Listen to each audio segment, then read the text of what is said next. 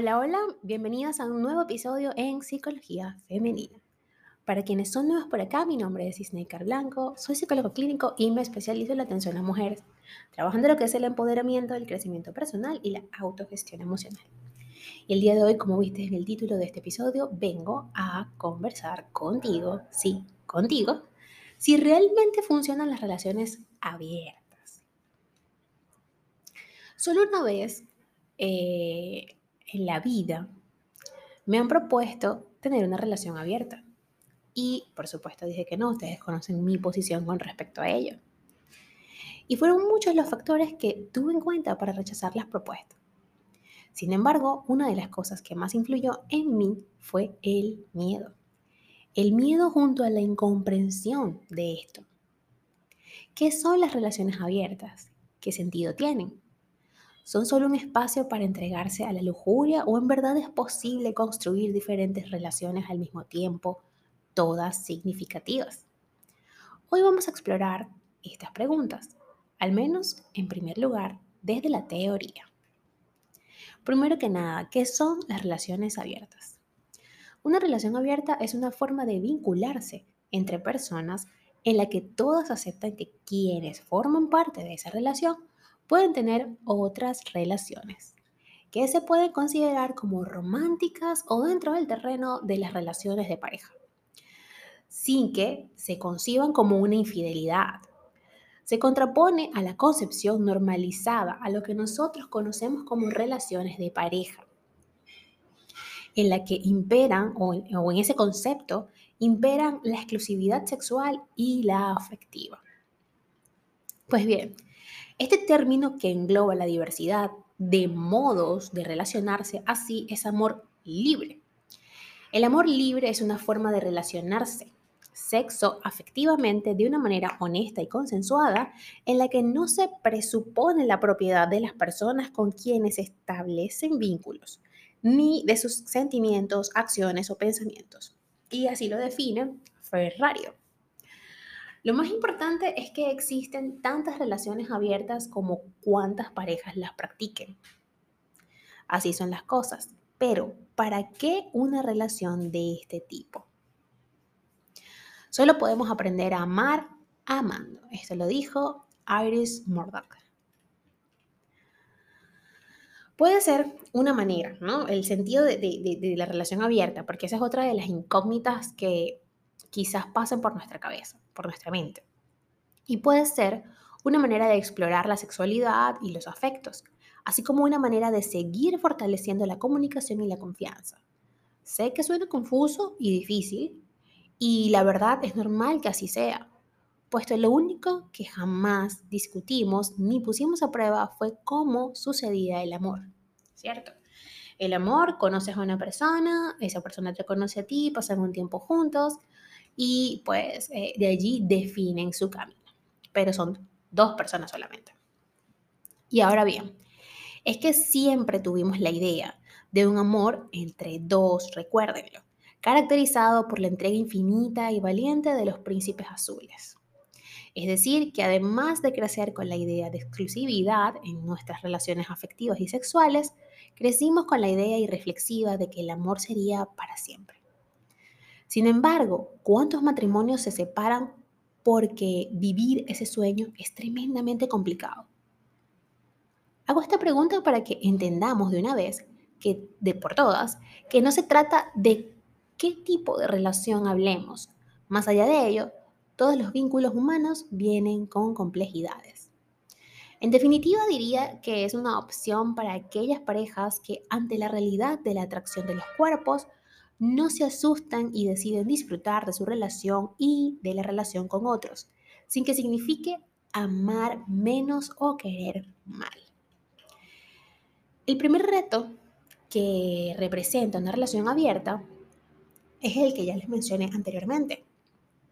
Es difícil sobreponerse a la norma común y lo primero a superar serían los comentarios de las otras personas y luego los comentarios o después de los comentarios de los otros, pero internalizados en nuestros hábitos de cómo querer. Celos, inseguridades y miedos pueden aflorar. Por eso es importante entender que esta nunca será una herramienta para salvar una relación. De hecho, las relaciones abiertas deben surgir dentro de un contexto de plena y total confianza, tanto en sí mismo como en el otro. Los retos son muchos y es por eso que las bases existentes deben ser fuertes y sólidas. Para ello tenemos una herramienta que ayuda mucho, aunque no sea infalible, la comunicación. Y así como en las relaciones en las que se practica la exclusividad y la monogamia, la comunicación es crucial en las relaciones abiertas, esta será una herramienta igual de importante para que aquella decisión se disfrute plenamente. El primer paso, ¿ok? En las relaciones abiertas es que sean honestos y consensuadas. Implica que existe una voluntad mutua para que todo fluya de mejor manera. Esto presupone las bases fundamentales de un acuerdo.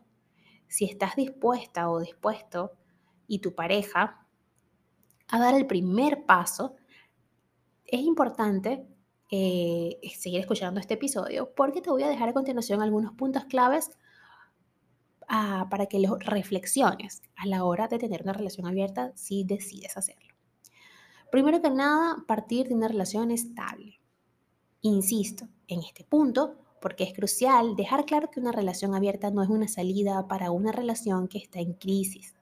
Las relaciones abiertas requieren de confianza y un vínculo fuerte Además, una relación abierta no debe ser algo impuesto, sino algo que ambas partes buscan, dialogan y practican. Los celos, estrés emocional o la sensación de abandono son algunas de las emociones que reportan quienes no tuvieron una grata experiencia con este tipo de relaciones. Pero para eso, la escucha en las relaciones abiertas debe ser abierta y sin prejuicios, pues lo cierto es que se suponen sobre la mesa temas de los que huyen las relaciones monógamas. Como siempre, insisto, la comunicación es importante y este sería el tercer punto.